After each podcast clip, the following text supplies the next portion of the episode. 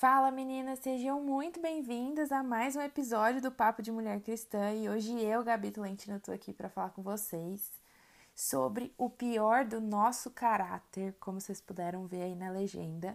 Mas antes, eu quero agradecer a cada menina que esteve com a gente nossa, no nosso encontro online. Foi um tempo muito, muito, muito precioso, muito especial e a gente está orando aí e entendendo de Deus quais são os próximos passos. Então, Vem novidades aí, é, mas para você que não participou com a gente, ou para você que participou e quer reouvir o que a gente conversou, eu vou disponibilizar o link aqui embaixo na descrição desse, desse episódio com o link do nosso YouTube, onde está o vídeo. Então, já aproveita, vai lá no nosso canal, curte, compartilha com as suas amigas que também vão ser edificadas de alguma forma.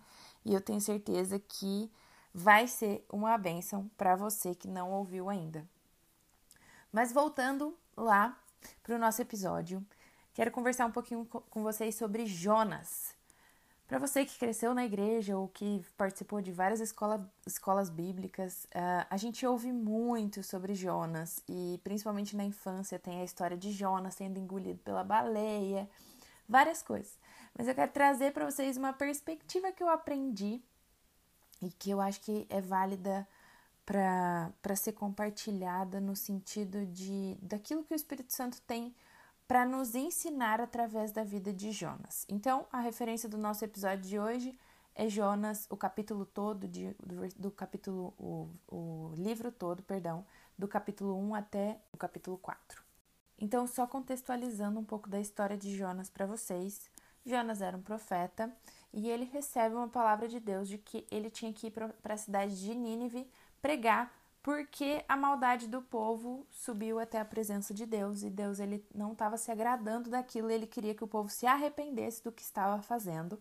Mas Jonas, por outro lado, fugiu, desobedeceu a Deus e foi para outro lugar. Na verdade, ele pegou um navio para Tarsis, que era outro lugar totalmente oposto, totalmente diferente. E nesse navio, é, durante a viagem, acontece uma tempestade. Nessa tempestade, todo mundo descobre que é Jonas que está causando toda a tempestade. Ele é lançado ao mar. No mar, ele é engolido por, uma, por um peixe grande. E esse peixe, e durante o tempo nesse peixe, ele se arrepende daquilo que ele fez e é enviado para Nínive. Daí ele chega em Nínive, fala ao povo, o povo se arrepende e a partir desse arrependimento, o povo é Deus ele traz a redenção, né? Ele derrama misericórdia sobre o povo de Nínive. Mas tem algumas coisas específicas, assim, é, escondidas e subliminares no, no, capítulo de Jonas, que no, no livro de Jonas, que eu acho que são importantíssimas para que a gente aprenda o que é o pior do nosso caráter, o que é que Jonas fez que não agradava a Deus e que Deus ele mostra para Jonas, olha, isso não foi agradável aos meus olhos e ensina pra gente do tipo, olha, a gente realmente precisa fazer o contrário. Então eu vou trazer aqui é, quatro pontos, quatro coisas muito importantes do caráter de Jonas que eu quero que a gente pense no que a gente, se a gente faz isso ou não, e uh, ah, para a gente fazer diferente de, do que Jonas fez. A primeira coisa que eu trago aqui para vocês é que Jonas era egoísta. Ele era tão egoísta que ele desobedece a Deus porque ele acha que ele é mais importante do que o povo de Nínive. Ele acha que o povo não precisa de misericórdia. Ele acha que Deus é muito bom e que vai trazer misericórdia para o povo e o povo não merece nada disso. Então, por que, que ele vai pregar o evangelho para esse povo se eles são quem são? E aí, nesse momento, o que, que ele faz? Ele faz a própria vontade. Ele era egoísta, ele faz a própria vontade, ele vai para onde ele quer, a hora que ele quer. Então, ele vai para outra cidade e aí, por conta dessa desobediência dele, outros marinheiros ali no barco perdem toda tudo que eles tinham de mercadoria no barco, porque antes de jogar Jonas no, no mar, eles jogaram tudo que eles tinham. E mesmo assim a tempestade não passou, né? Então, Ele era tão egoísta que ele só pensava nele. E até o fato dele ser jogado no, no mar é um fato de egoísmo, porque ele fala: Ó, oh, deixa eu ser jogado aqui porque eu não quero ir para Nínive. Então, se eu for jogado no mar, eu não vou para Nínive de qualquer jeito, Nínive de qualquer, de, de qualquer jeito. Eu vou continuar fazendo a minha vontade. Então, ele fala ele se joga ao mar. Lá no, no capítulo 1, no versículo 12, fala: Respondeu ele: Peguem-me e joguem-me ao mar, e ele se acalmará. Pois eu sei que é por minha causa que essa violenta tempestade caiu sobre vocês. E mesmo falando para eles jogarem Jonas ao mar, eles ainda tentam falar: não, vamos se, esfor se esforçar ao máximo para remar de volta à terra. Mas mesmo assim, o mar continua muito violento e Jonas tá tipo assim: cara, me joga no mar, me joga no mar. Ele entra no barco já dormindo, gente, é puro egoísmo. Quando eu per percebi essa, essa perspectiva de Jonas, eu falei, cara, que egoísmo. E uma das coisas que a gente tem que trazer para nossa vida do contrário é a gente entende que o verdadeiro evangelho ele acontece quando eu deixo de viver para mim mesma, para o meu egoísmo e para as minhas próprias vontades e eu começo a viver em obediência de acordo com a palavra de Deus.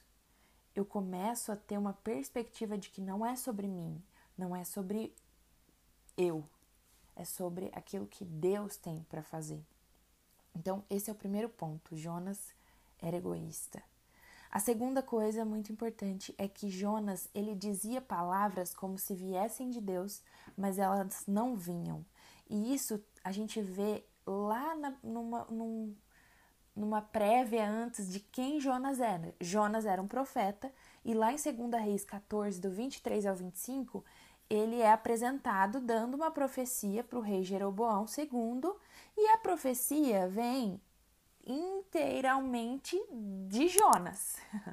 Ele diz para o rei que ele vem, vai vencer uma batalha, que ele ia vencer uma batalha, e que ele recuperaria todo o território na fronteira norte de Israel.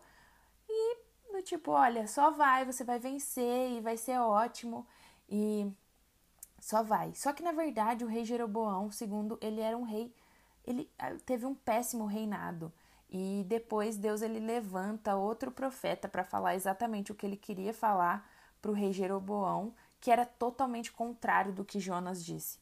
Então Jonas ele usa as palavras dele como se fossem de Deus, mas elas não eram de Deus. E o que a gente aprende com isso é que saia da nossa boca somente as promessas e a palavra de Deus. Que a gente não tente manipular a vontade de Deus dizendo aquilo que é bom somente para o nosso ego ser inflado, do tipo, eu fiz a melhor coisa, ou nossa, isso aqui vai te trazer conforto, ou, ah, eu vou falar isso aqui para fulano porque eu acho que ele vai gostar mais de mim assim. Sabe? Tudo aquilo que sai da nossa boca que sejam realmente, que seja realmente a palavra de Deus e a verdade de Deus para nossa vida e para nossa existência. Então, a segunda coisa é que Jonas dizia palavras como se viessem de Deus, mas elas não vinham. A terceira coisa é que Jonas ele em momento nenhum pede perdão a Deus por tudo aquilo que ele fez. No capítulo 3, a gente vê. É, no capítulo 2, a gente vê a oração de, de Jonas falando: Deus, eu, olha aqui, eu tô vivendo tudo isso, tô dentro da, barre, da baleia, eu fui expulso da tua presença. Ele, em momento nenhum, se vocês lerem a oração inteira de Jonas, em momento nenhum, ele pede perdão a Deus. A única coisa que ele fala é: Deus, olha, obrigado porque o Senhor nunca me abandonou. Lá no versículo 9 do capítulo 2 ele fala: Mas eu, com cântico de gratidão, oferecerei sacrifício a ti. Ele fala: Olha, Deus, sou grato a, a ti, porque o Senhor continuou comigo, mesmo no meio de tudo isso. Mas em momento nenhum ele tem um coração arrependido de tal forma que ele pede perdão por aquilo que ele fez. E o que a gente aprende aqui é que o perdão, ele é o principal caminho para nos arrependermos dos nossos pecados e da nossa desobediência. É através do perdão que a gente entende o quão pequenos nós somos perto da grandeza do nosso Deus. Não adianta eu querer fazer mil coisas, ou falar, Deus, olha, tudo bem, o Senhor está aqui, mas eu não tenho um coração arrependido. Eu não entendo quão pecadora eu sou. Eu não entendo como eu necessito da misericórdia e da graça de Deus sobre a minha vida. Tudo bem, a gratidão é ótima. Deus, ele é, Jonas ele mostra que a gratidão dele e fala que vai oferecer um sacrifício, mas será que realmente era algo do coração? Quem somos nós para julgar, né? Mas será que realmente até a gratidão, às vezes a gente pode agradecer as pessoas, mas na verdade no nosso coração não tem gratidão nenhuma. E a vida de Jonas, ela vem exatamente para mostrar pra gente o quanto a gente precisa analisar as nossas atitudes e a nós mesmos vendo tudo isso, sabe? E a quarta e a última coisa que a gente aprende com Jonas. Então a terceira é Jonas não pede perdão. E a quarta é Jonas quer somente os resultados.